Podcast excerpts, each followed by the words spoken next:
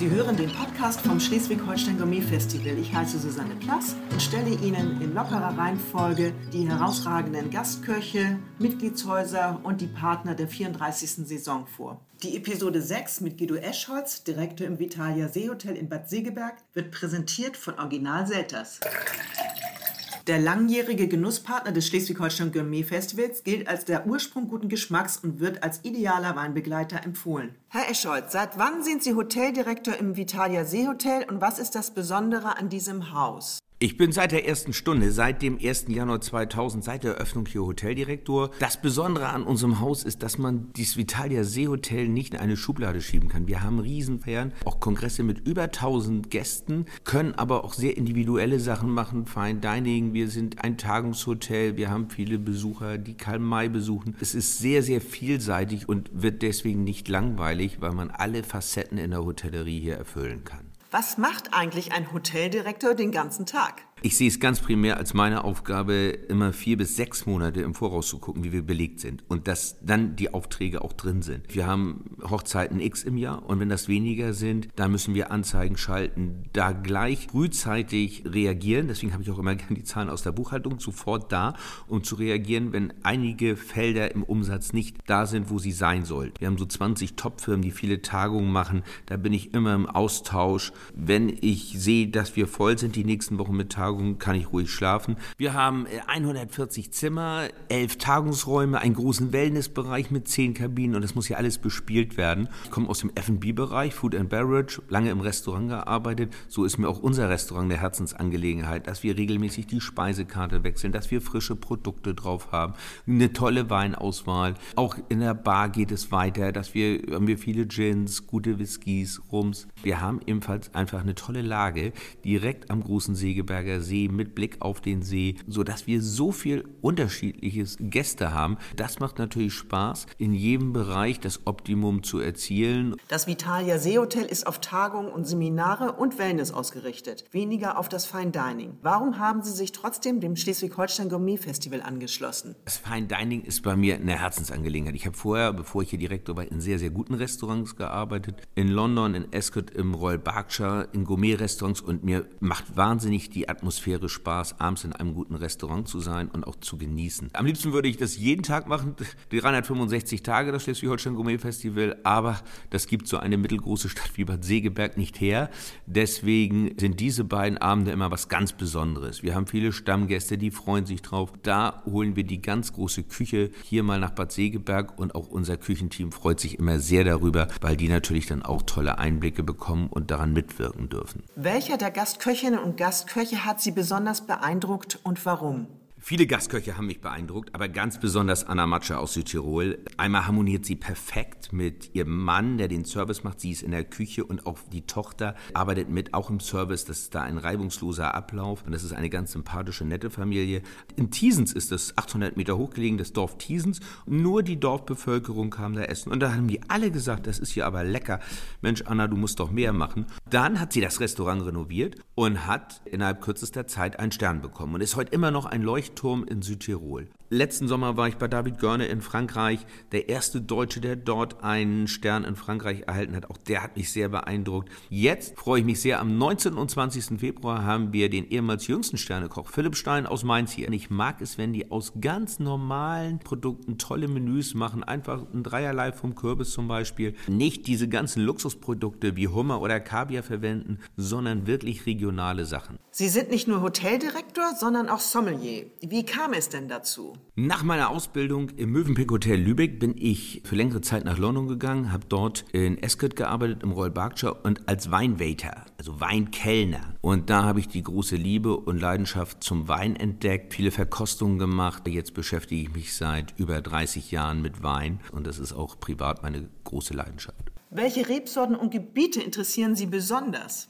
Meine großen Interessensgebiete sind Deutschland, Italien, Südafrika. Auch die, die Haupturlaubsländer sind es auch, aber ich finde, diese Länder produzieren großartige Weine. In Deutschland mache ich gerade sehr, sehr gerne Weiß- und Grauburgunder, besonders aus Rheinhessen, aber natürlich auch die Nobelrebsorte Riesling.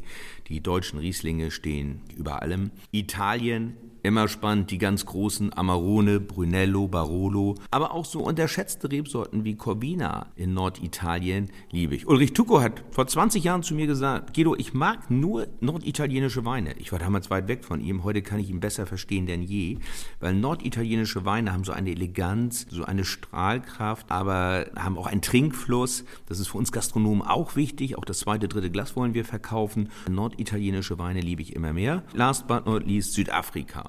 Und auch da schließt sich der Kreis. Jetzt in der Pandemie wollte ich nach Südafrika, kann man nicht, aber ich war in Südtirol und für mich ist Südtirol das Südafrika Europas.